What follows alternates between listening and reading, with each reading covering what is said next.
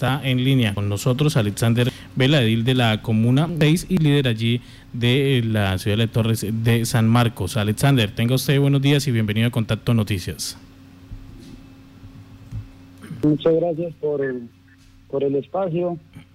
Pues sí, comentarles que, que se sigue presentando las rupturas en la red que como les contaba, lleva 30 meses de funcionamiento, 30 meses que hemos venido siendo muy juiciosos pagando los recibos del acueducto, eh, pagando el recibo de la luz que la planta de bombeo requiere para el funcionamiento. A hoy estamos acá algo con un recibo. Eh, hemos llevado 30 meses de, de sufrimiento teniendo en cuenta de que prácticamente Van 20 roturas. En estos momentos de cuarentena llevamos cuatro roturas. Dos ya fueron reparadas, pero no es un caos lograr que se repare porque toca, vale la pena estar llamando al secretario de obras, a la arquitecta mucha, al contratista, la culpa de la culpa de. Permítame, eh, Alexander, vamos a ubicarnos mejor porque estamos perdiendo comunicación. Le alcanzamos a entender que lleva 30 meses de funcionamiento esta planta de tratamiento de agua potable y en esos 30 meses eh, se han presentado 20 roturas. Eh, las dentro de esas 20 roturas, las últimas han sido cuatro en este tiempo de cuarentena.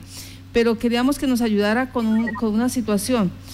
Este, eh, esto está por contrato. ¿A quién le corresponde hacer la vigilancia, el control, el seguimiento de esta planta de, tratamiento de agua potable para Torres de San Marcos? Pues en estos momentos nosotros, la verdad, ayer los 15 administradores de las propiedades horizontales eh, realizamos por medio de correo un oficio a la gobernación de Casanare, Contraloría, Procuraduría, porque hay dos contratos, uno fue ejecutado por vivienda departamental y el otro por secretaría ahora en departamento. Vivienda, ambos de departamento, vivienda y la Secretaría de Obras del departamento.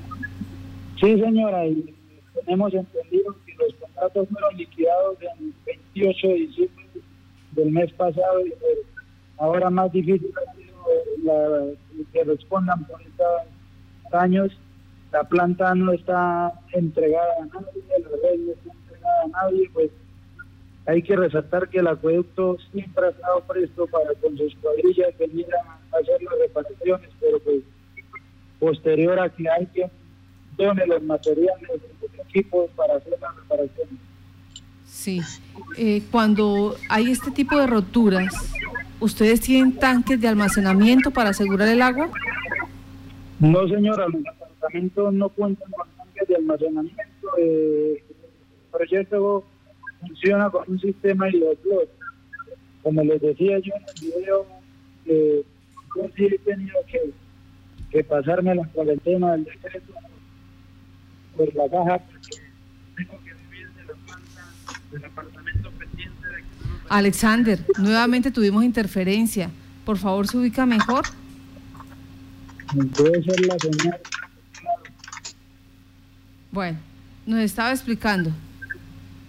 Sí, como te contaba, eh, he vivido, no he podido hacer juicio al decreto porque tengo que vivir cuatro y cinco veces de mi apartamento a la planta pendiente de, que no nos vayamos a quedar sin, el agua, de que de pronto por la fuga los tanques de, aquí, porque inmediatamente se dio una emergencia sanitaria en el decreto. Bueno, en ese momento, cuando ustedes dicen se nos puede presentar a una urgencia sanitaria, ¿les han llevado agua? Los, eh, ¿En alguna ocasión han tenido que hacer uso de carro tanque? No, y por ejemplo, en este momento de, aislamiento, eh, los carrotanques no serían una solución, porque eh, imagínate tú 980 apartamentos, 4.000 familias aglomeradas, personas eh, peleando pues Alexander, volvimos a, perder la comunicación y no, no, entendimos la última parte. Eh, eh, le contaba que el carretante nuestro proyecto no sería una solución teniendo en cuenta de que son torres de cinco pisos, de que no hay donde almacenar agua, o sea, es uno con un balde de agua lo único que puede es lavarse las manos y vaciar una cisterna y ya. Alexander, ¿han hecho ustedes el requerimiento oficial? Pues conocimos que incluso han estado en reuniones. ¿En qué quedó todo ese proceso? Los requerimientos que han hecho, ya ha pasado a la Asamblea Departamental, hemos pasado a Contraloría, Procuraduría, pero pues todo se eliminado que los contratos no habían sido liquidados. Eh, a la fecha, hoy los contratos están liquidados y volvimos a recibir ya con los 15 administradores, porque con 15 administraciones. El proyecto está dividido en cinco manzanas con 15 administraciones, ya todos legalmente constituidos en la Secretaría de Gobierno Municipal. Pues Alexander, vamos a tratar de mejorar la comunicación. Nos ha quedado claro que en este momento nuevamente las 980 eh, familias de Torre de San Marco, aproximadamente 3.000 personas, se encuentran sin el servicio de agua eh, potable allí.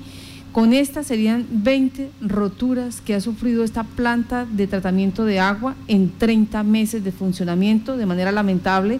Eh, los contratos que se han suscrito para atender esta parte por, por parte de la Oficina de Vivienda y por parte de la Secretaría de Obras del Departamento le entendimos a Alexander Vela, edil de la Comuna 6, que ya fueron liquidados. O sea, no hay quien revise realmente lo que está pasando allí. Dice, las cuadrillas eh, de acueducto han estado muy pendientes, nos prestan el servicio siempre, nos ayudan, están, eh, nos atienden, pero ese no es el hecho. El hecho es que cada ocho días, cada cuatro días nos estamos quedando sin el servicio de agua de una planta que se supone eh, todavía no debería estar requiriendo del servicio de adecuaciones y arreglos, sino solo mantenimiento. Y aquí son cambios que se deben hacer de manera estructural.